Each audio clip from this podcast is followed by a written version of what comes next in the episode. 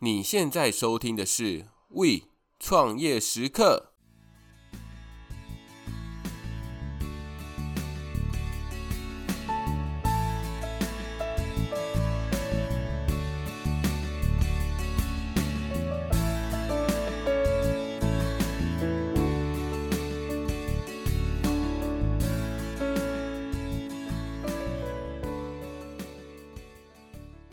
Hello，Hello，大家好，欢迎回到 We 创业时刻，我是 Echo。先跟各位说声 sorry，因为上个礼拜没有更新嘛，主要原因就是因为最近感冒了，所以现在其实鼻音还是有点重。如果等一下有不小心咳嗽的声音，再请大家多多见谅，多多包涵啊。好，废话不多说，就让我们进入本周的主题。本周想要跟各位介绍什么呢？不知道大家有没有听过订阅制？订阅经济的这个商业模式呢，这一周就是想要跟大家好好的介绍有关于这个订阅制跟订阅经济。先讲一下说为什么我会想要介绍这个模式，主要是在之前前几集应该我有稍微提到，就是我在公司有忙一个专案。简单来说，这个专案它就是要去整合我们公司。集团，因为我们有很多不同的子公司，那我们就是要去集中的去整合集团的资源，尤其是当公司的规模越来越大，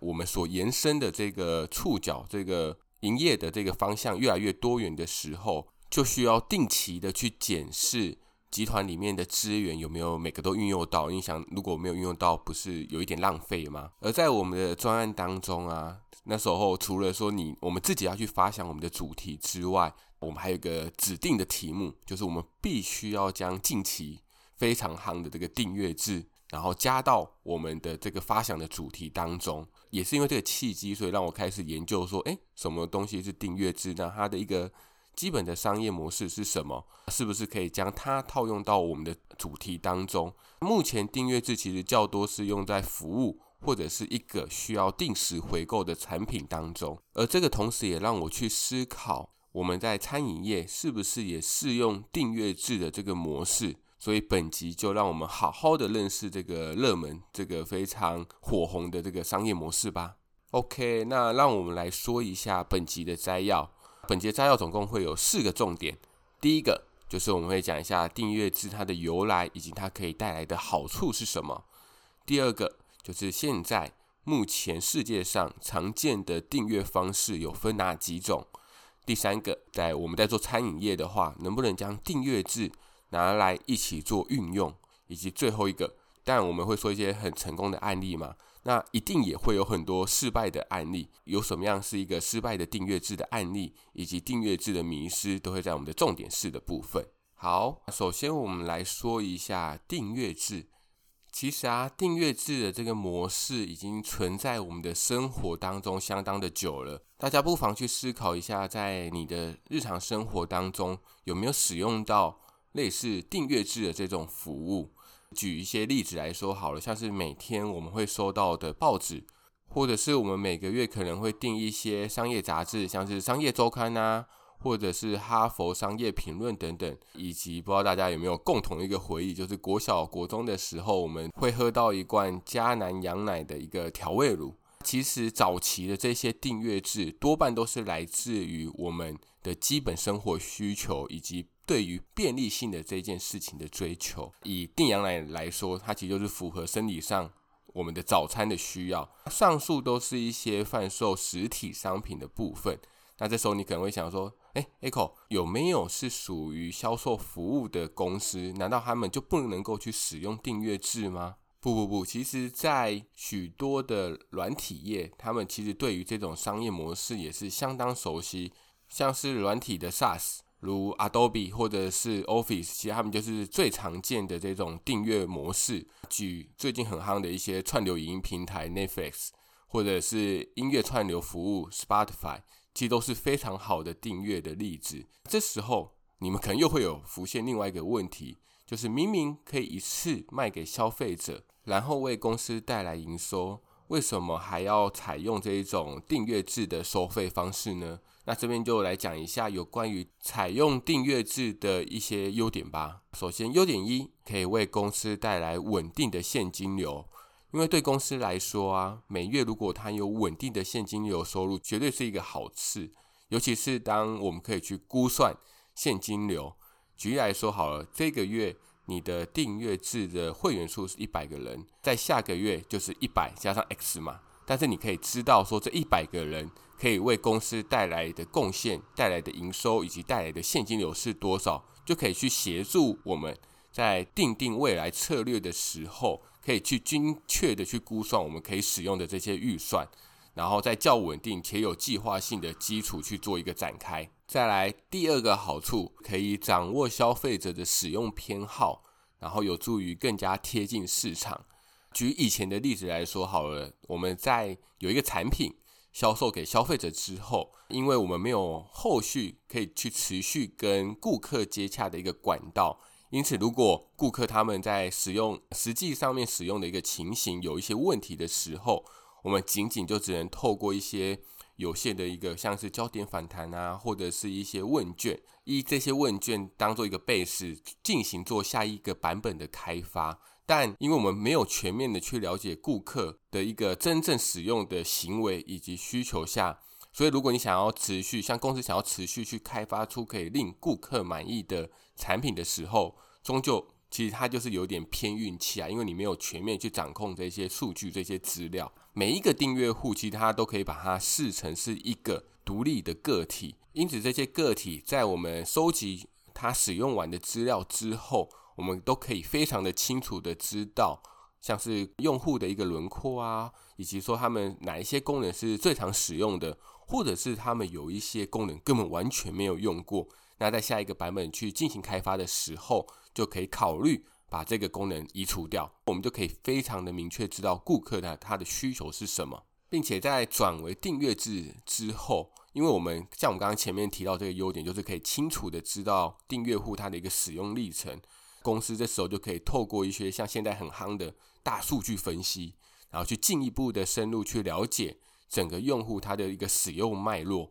然后进而去决定。我们未来下一个版本的一个改进以及开发的方向，这样的一个转变，简单来说，其实就是从过去以产品为中心的开发策略，慢慢的去转移成以用户为中心的一个开发。然后再来是优点三，就是可以快速去调整产品服务，然后去反映市场的需求。其实这个跟刚刚前面那个有点像。主要就是当我们去使用订阅制之后，因为我们是采用云端的方式去提供这个服务给顾客去做使用，因此公司它就不需要去耗费大量的时间跟资源。像我们刚刚前面所提到的，我们不需要去做焦点访谈，我们不需要再去拟问卷做问卷，因此就可以为公司节省非常多的一个时间。反过来说，为什么有些消费者他会情愿去选择这种？订阅制的方式，而不是一次买断的方式呢？统计出来有三个比较强烈的动机。第一个就是你可以随时去取消，因为像是买断的话，你就是买了不喜欢，那可能也没有办法了。但是如果是订阅制，你每个月每个月去付钱，当你有一天觉得我，呃，我好像不需要这个服务了，或者是我不喜欢这个服务了，甚至或是我找到一个更好的服务的，我随时就可以取消这个服务。在第二个原因。经济考量，那其实跟刚刚上面那个其实也有一点关联啦，就是当我可以随时取消的时候，其实也就是变相的省钱，我不需要一次花一大笔的钱，然后去买一个我不知道我未来会不会使用到的这个服务或者是产品。在第三个就是有一群人，他们是觉得这个订阅制的方式很有趣，然后想要尝鲜看看，有一些尝尝鲜的这群人，他就会去使用订阅制的这个方式。好。接下来我们来说一下有关于目前在全世界以及在市面上常见的几种订阅方式。那因为目前并没有一个非常强烈的一个分野以及去做归类，那我这边就是用大象科技它提出来的五种常见的一个订阅模式。首先，第一种 Accessibility 这种订阅模式，目前市面上比较知名的厂商像是 Spotify。KKBOX 或 Netflix 都是属于这种方式，只要你每个月去付一点点的钱，你就可以去使用庞大的内容。像是 Netflix，你只要每个月去付出它的一个月租费，它的平台上面的任何的影片或任何的电影，其实你都可以随着你随心所欲的去看。而这种平台啊，还有一个特点，就是他们往往会有一个非常强大的演，他们的背后都会有强大的一个演算法，然后透过跟你相近的浏览者的行为，可以去推荐你可能会喜欢的内容，然后并且帮你客制化清单。那这一些平台，他们其实最想要的是你留在他们平台，你们的观看时间、浏览时间越长越好，所以他们会不择手段把你留在这个平台当中。再来，第二种方式是 discount，而市面上采用这一种模式的公司，像是 Uber Pass，或是亚马逊的 Prime，或是 Costco，其实这些都是，假如说我是他的订阅户，我都可以得到一个专属的折扣或者是服务。那其实你也可以把这个东西当成是你付钱之后可以去使用的一个特权。大部分的用户其实会觉得，既然都付了这笔钱，当然就是。买越多越划算，所以它可以大幅的去提升用户的黏着度以及金额。举例来说，Costco 就是你必须要付出年费，你就可以得到那张卡片嘛。那有这张卡片，你才有入场的资格，甚至说有结账的这个资格。所以以消费者的角度，既然我们都办了这张卡，好啦，那不如我们就趁假日的时候去走走逛逛。那你也知道，走走逛逛是最容易擦枪走火的。可能说你本来都没有需求的东西，后来都会在你的购物车当中了。再来第三种是 software，那市面上知名的公司，像是 Adobe 或是 Tableau，都是使用这一种模式。这个模式的特性就是可以让用户立即的去使用。并随时去更新软体的一个服务。当它有更新版，它在推陈出新的时候，其实用户马上就可可以去更新。这种模式大多都是属于工具型的软体。那这种软体的收费方式其实有个特性，因为它往往不会是一个固定价格，它可能会依据顾客他想要使用的使用量，或者是它的功能的多寡来去做计价。在第四种 Publication。市面上比较知名的，像是有苹果日报，但虽然说它失败了，但我都还是举它当例子。然后或者是 YouTube，或者是一些商业杂志、商业周刊，以及方格子。那其实我觉得我们，呃，我觉得这种模式其实是相当不错的，因为近几年有一个有一个名词正在崛起，叫做知识经济。那其实这一波知识经济也带动了许多内容创作者，他们其实会去依照他们的知识。然后来自行去做创作，但其实以前啊，你想想看，以前如果你是知识创作者的话，那你就势必你可能就是要找一个实体的，可能像是报纸或者是杂志，你必须要有专栏，你才能够去收费。但是因为有了这一些目前的现在的这些刚上述这些平台之后，让这些创作者其实除了这走实体的这个部分，其实也可以走虚拟。说是甚至是走平台，然后让他有一个稳定的收入，所以这种订阅制其实是帮助创作者可以去得到收入的一种来源。再来最后一个常见的订阅制叫做 Basics，常见的厂商叫做不知道大家有没有听过，有一间叫做外国零食嘴，就是它的诉求就是你可以在家吃零食，你就可以环游世界。简单来说，就是你加入了他们的订阅制之后，你每个月。都可以去收到一个由他们寄过来的一个盒子，那这个盒子其实它就是他们去，呃，他们去搜寻各个世界、世界各地不同的零食，然后再寄给你。所以等于说，你只要在家里面，你不用自己去买，而且你有可能在台湾根本也买不到这一些外国的零食。如果你想要尝鲜，你想要去体验不同国家他们在吃。哪一种零嘴的时候，你就可以去使用他们的服务。其实我觉得这是一个非常好去整合线上线下的一个订阅制的一个方式。接下来我们将焦点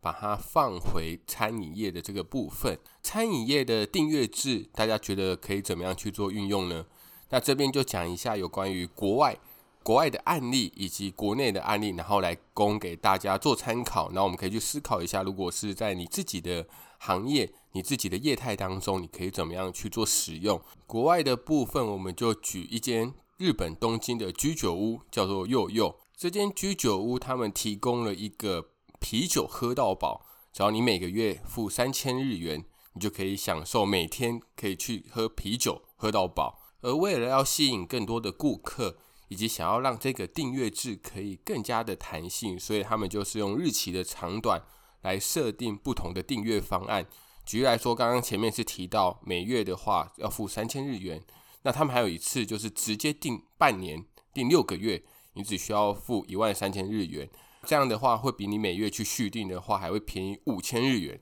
虽然看起来这个模式可能没有赚很多钱。但是，其实他们解决了一个餐饮业面对的最大挑战，就是来客数不稳定的这个问题。再来说一下第二个案例，是东京的新宿，那它是一间咖啡厅，叫做咖啡黑手党。他们所提供的这个订阅制，就是只要顾客你每个月付两千日元，你每一天就可以到店里去喝一杯中杯的美式咖啡。当然，如果你很多人他其实是不喝美式，像我其实不喝美式的。他们其实也有贴心的去推出一个月付六千五百日元的终极方案，就是你可以将你每天的那一杯美式咖啡升级成拿铁、特调，甚至是防弹咖啡。而这间咖啡厅在推出了订阅制之后，他们有去统计，就是顾客他们平均每个月会回来的次数。那他们发现，在有订阅的这一群人，他们每个月会回来的平均次数都是在二十次以上。其实是相当惊人的。当顾客越容易回到我们店里的时候，其实你也有更大的几率可以对他去销售不同的产品。而他们也有发现，其实他们做这个订阅制，并不是为了要增加盈利，其实他们是想要用订阅制的这个方式来增加顾客的一个来电数以及忠诚度，那并且对他进行一个交叉销售，然后让店内其他的商品的销量也可以同时间的一个增加。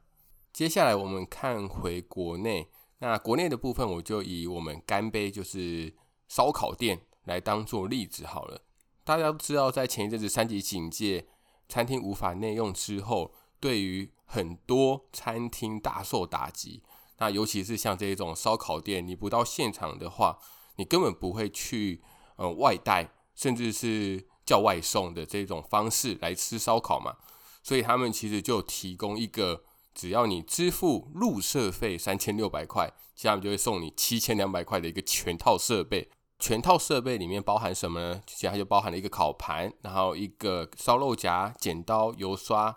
然后烤肉盆，然后调味盒、计量匙等等十四个，总共有十四个器具，然后让消费者可以选择半年或一年期的合约，每个月都会有澳洲和和牛宅配到家里的这种服务。国内除了干杯之外，其实也有相当多的一个知名饭店，他们因为疫情的影响，所以他们也有推出类似的一个服务，像是你只要每个月支付多少钱，那他们因为他们主打什么？他们主打就是他们的饭店里面有非常五星级的大厨，这些大厨他们的一个厨艺都非常的厉害，所以你平常可能需要到某一些知名饭店去吃，它的费用就会非常的高。他们现在主打的就是你可以在家就可以享受。五星级大厨所做的五星级料理，并且啊，每个月他所推出来的菜式还有可能不一样。我个人是认为这个服务蛮有吸引力的。那不知道大家会不会喜欢这样的服务呢？好，最后我们来说一下有关于订阅制，它有没有一个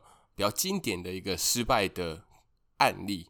就也以台湾为例好了。其实，在二零一九年的时候。大院子曾经推出订阅制，它的一个订阅制方案就是，你只要一个月付四九九元，你就可以在这三十天去拿十杯饮料。这边先说一下它的前提，为什么大院子他会想要提供订阅制的方式，主要是他们当时有统计使用大院子 APP 的会员数其实多达一百二十万人，因此他们认为在这一百二十万的会员当中，去找到愿意订阅的用户，你想想看，如果有一百二十万人，那找一趴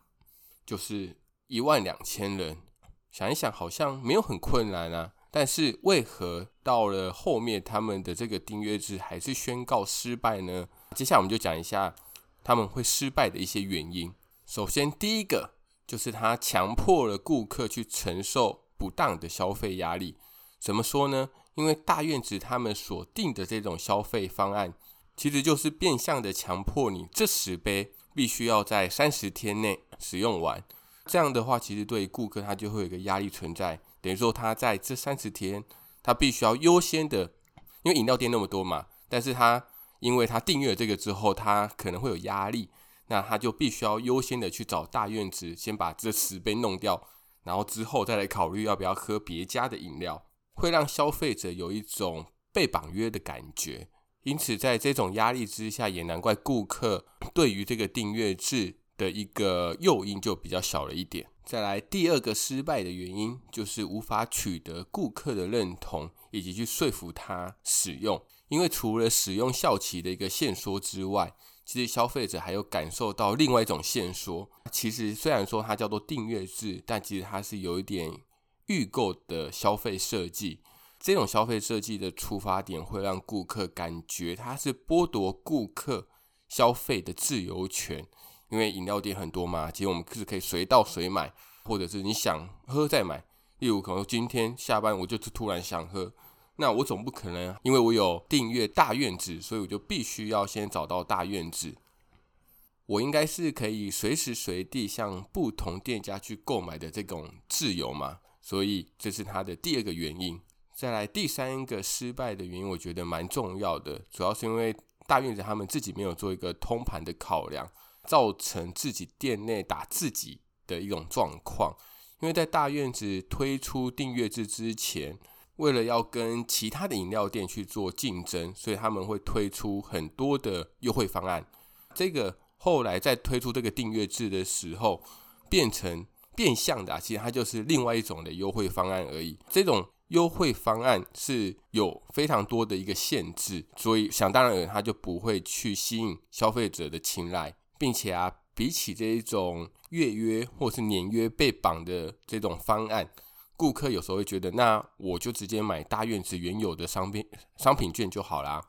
更何况大院子其实它还有一些什么寄杯券啊，还是有优惠券等等等等。你想想看，如果你是消费者的话，何必要为了这种有时间限制，还要强制去规定你每个月要去消费几杯的这一种限额的订阅制去买单呢？因此，最后这边就是补充一下，并不是固定的一段时间去收一笔费用，它就叫做订阅制。有一本书叫做《订阅经济》，里面有一句话我觉得讲得特别好：订阅制其实指的是企业和客户建立长期关系的一种方式。所以，记得我们刚刚前面有提到吗？就是。我们必须要去收集顾客的资讯，就透过订阅制这种方式去收集顾客的资讯，知道他喜欢什么，他不喜欢什么，然后进而去修正、去改变它，然后让顾客可以更喜欢使用我们的产品。而最后再补充一下我自己的一个一些想法，就是有关于餐饮业这个东西到底适不适合做订阅制，其实可以换一个想法想，就是我们不一定说你要像刚刚前面所提到的日本那一些。你要用一个方案，然后去吸引顾客他到店的这种方式，因为现在其实很多餐厅他们不只只有做线下，他们其实也有做很多线上的一些料理包。那这些料理包啊，其实我觉得就是很好去做订阅制的一种方式。举例来说，如果你是火锅店好了，那你有非常多的、非常多种不同的一个汤底，那你能不能去设计一种活动，可能说你每一个月。去寄你们一个经典的汤底去给顾客，然后让他去做使用。因为其实台湾人爱吃锅的比例非常非常的多。像我自己，其实也不一定只是聚餐的时候才会吃火锅。有时候你自己一下班，你说哦，今天天气好冷，你就想要去吃一个像是三妈或者是前都，以台湾人那么爱吃火锅这种状况的话，其实我觉得做料理包、做汤底包的话，这种方式其实也是可以去考量的。好啦，那以上就是本集的内容啦，希望大家会喜欢。